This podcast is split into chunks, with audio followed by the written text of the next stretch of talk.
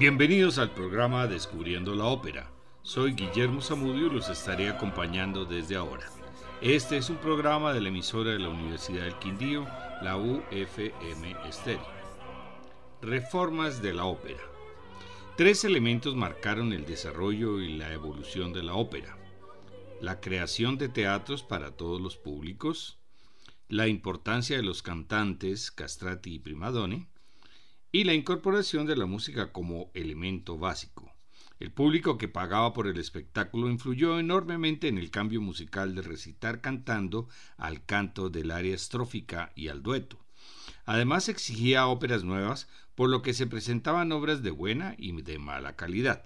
La disminución de recitativos y la reducción de la orquesta y los coros hizo que los cantantes fueran las estrellas que opacaban a los creadores, tanto libretistas como compositores disponían a veces de la llamada aria de baúl, un aria que era del gusto del cantante y que interpretaba aunque no fuera de esa ópera.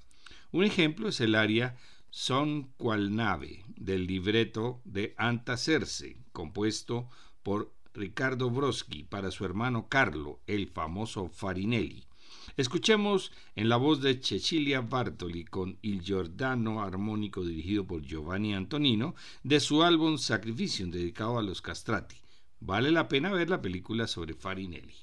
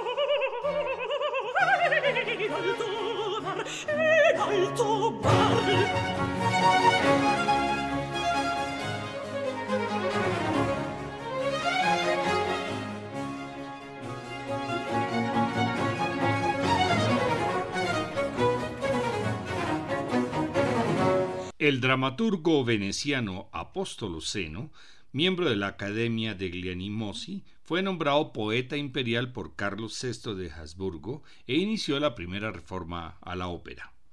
El romano Pietro Trapassi, más conocido como Metastasio y miembro de la Academia de la Arcadia, sucedió a Zeno como poeta cesario. Sus 22 libretos fueron llevados a la ópera en 880 ocasiones. Como los de Zeno, eran sus argumentos heroicos, históricos y mitológicos. Las principales reformas realizadas por Zeno y Metastasio fueron se redujo el número de personajes a seis o siete, se desterró al coro y se redujo al mínimo los duetos, el único ensamble que sobrevivió.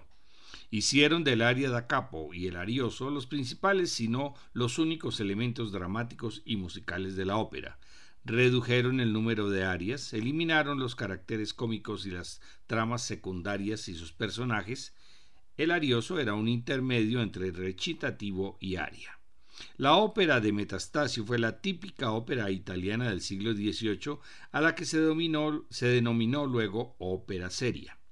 La jerarquía de los cantantes estaba codificada. El principal, generalmente un castrato, cantaba seis arias, la virtuosa principal o prima donna seis o cinco, y así descendían a las arias según su importancia vocal y dramática. El personaje menos importante, normalmente una soprano, cantaba al comienzo del segundo acto un aria mientras el público se acomodaba después del intermedio y los vendedores terminaban de ofrecer sus helados y sorbetes, por lo cual se llamó aria di sorbeto. Las óperas barrocas tenían final feliz o lieto fine para no ofender a los patrones y si tenía que hacer que haber un deceso, sucedería sin excepción fuera de la vista del público. Algunos de los libretos de Seno más musicalizados fueron Eumene de 1697 por Gasparini, Porpora, Albinoni y Jomeli, entre otros. Griselda de 1701 por Albinoni, Prediari, Scarlatti, Vivaldi. Lucio Papirio de 1719 por Caldara, Hasse, Galuppi, Paiselo y Cherubini. Vamos a escuchar arias de Griselda, una compuesta por Scarlatti en 1721, Se il mio dolor con la soprano Patricia Petitbon y otra por Vivaldi en 1735, Agitata da due venti con la soprano Blandine Stasvik, ambas francesas.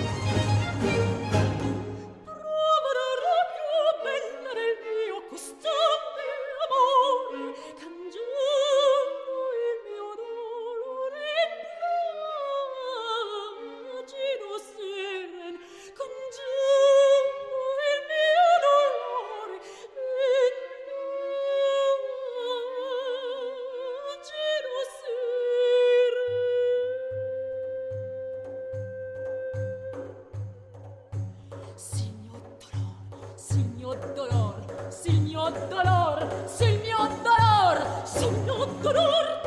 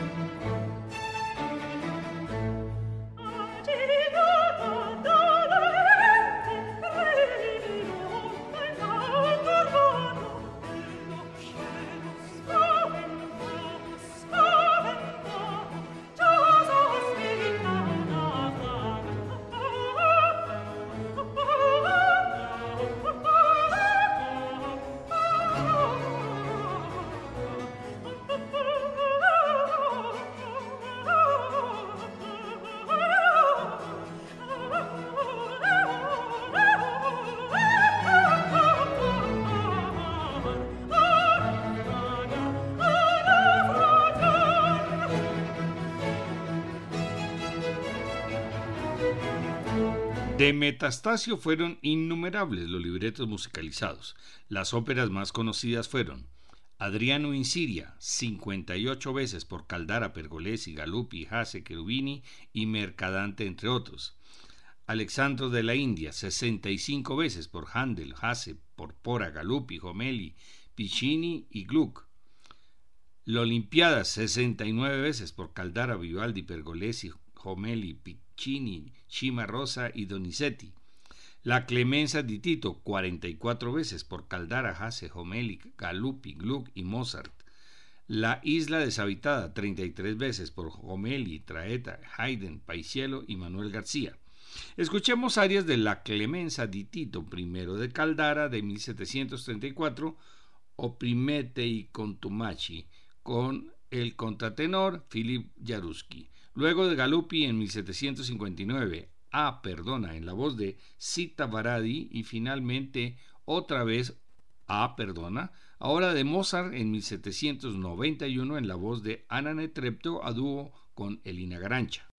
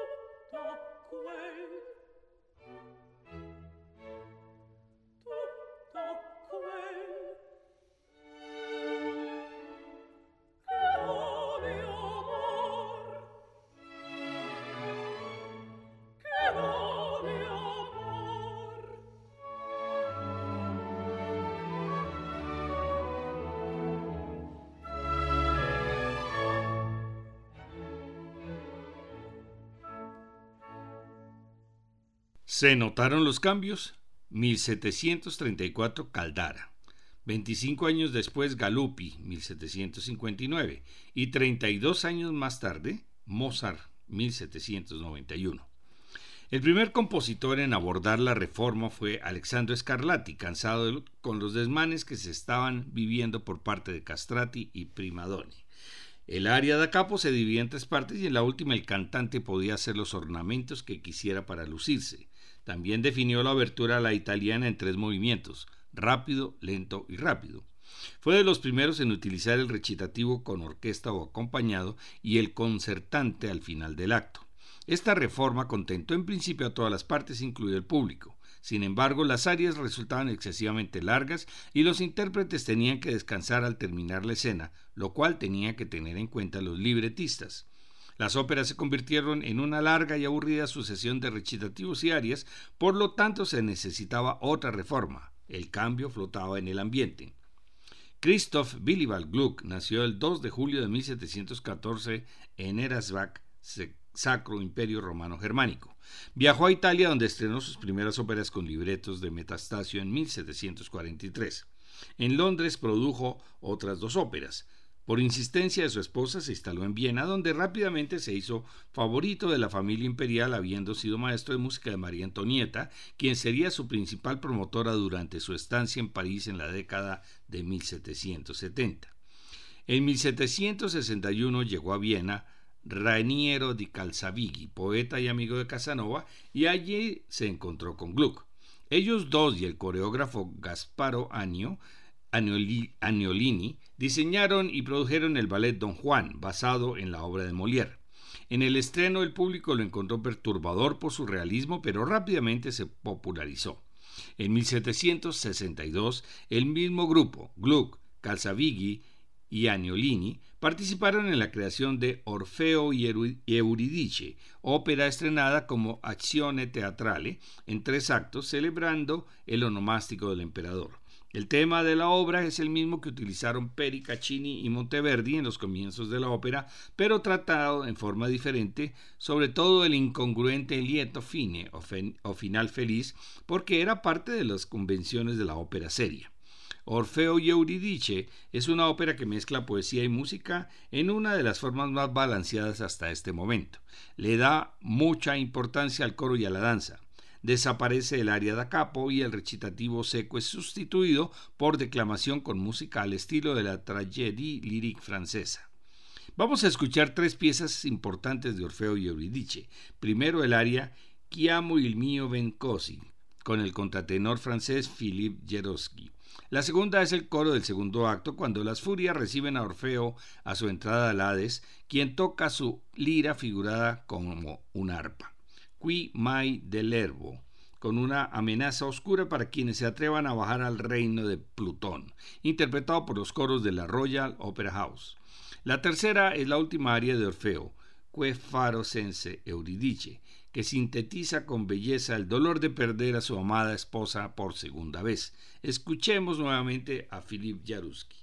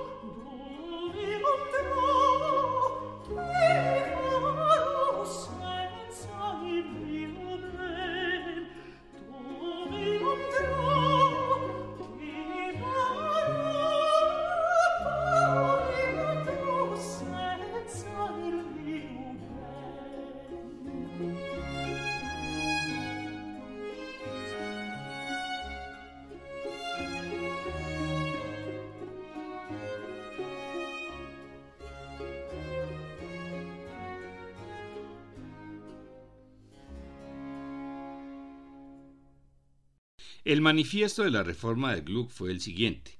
Decidí eliminar de la ópera todos los abusos que, introducidos por la vanidad de los cantantes o la indulgencia de los compositores, han desfigurado la ópera italiana, convirtiendo el espectáculo más grande y bello en lo más ridículo y tedioso. Pensé que la música debería restringirse a su función verdadera de servir a la poesía, expresando las situaciones del argumento sin interrumpirlo y congelarlo con inútiles o superfluos ornamentos. Consideré que la obertura debería informar a los espectadores del drama que será escenificado y constituir el argumento. El mayor triunfo de Gluck en París fue con Ifigenie en Tauride, con libreto de Nicolas François Gillard, basado en la tragedia de Eurípides. Es una tragédie lyrique en cuatro actos y fue estrenada en 1779 en la Ópera de París. Con esta obra Gluck culminó con éxito las reformas de la ópera, tanto italiana como francesa. El primer acto inicia con una tormenta figurada por la orquesta, lenta al principio y lanzándose luego un alegro desenfrenado al aumentar la intensidad del temporal, terminando en el coro Gran Dios. Escucharemos a Les Musiciens de Louvre y la soprano francesa Mireille Deluche, dirigida por Marc Minkowski. En la segunda parte, la escena de Orestes y las Furias, Le Calren dan Monquer, que describe musicalmente su tragedia. Escucharemos al barítono, inglés Thomas Allen y la orquesta de la escala dirigido por Ricardo Muti. El acto termina con el aria O Mal Herus Ifigeni, una escena de la princesa acompañada por el fagot y otras maderas que se convierte en coro al final. Escucharemos a Ana Caterina Antonacci como Ifigenia y la orquesta Swiss Romande.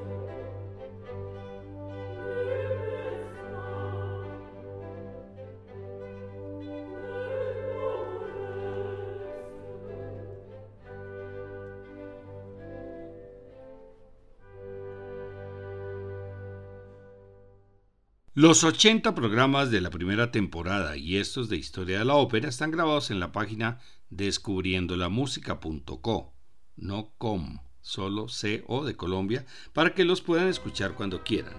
En el siguiente programa abordaremos otros temas interesantes de la reforma de la ópera, la definición de lo que se llamó la ópera bufa en oposición de la ópera seria. Les esperamos el próximo domingo.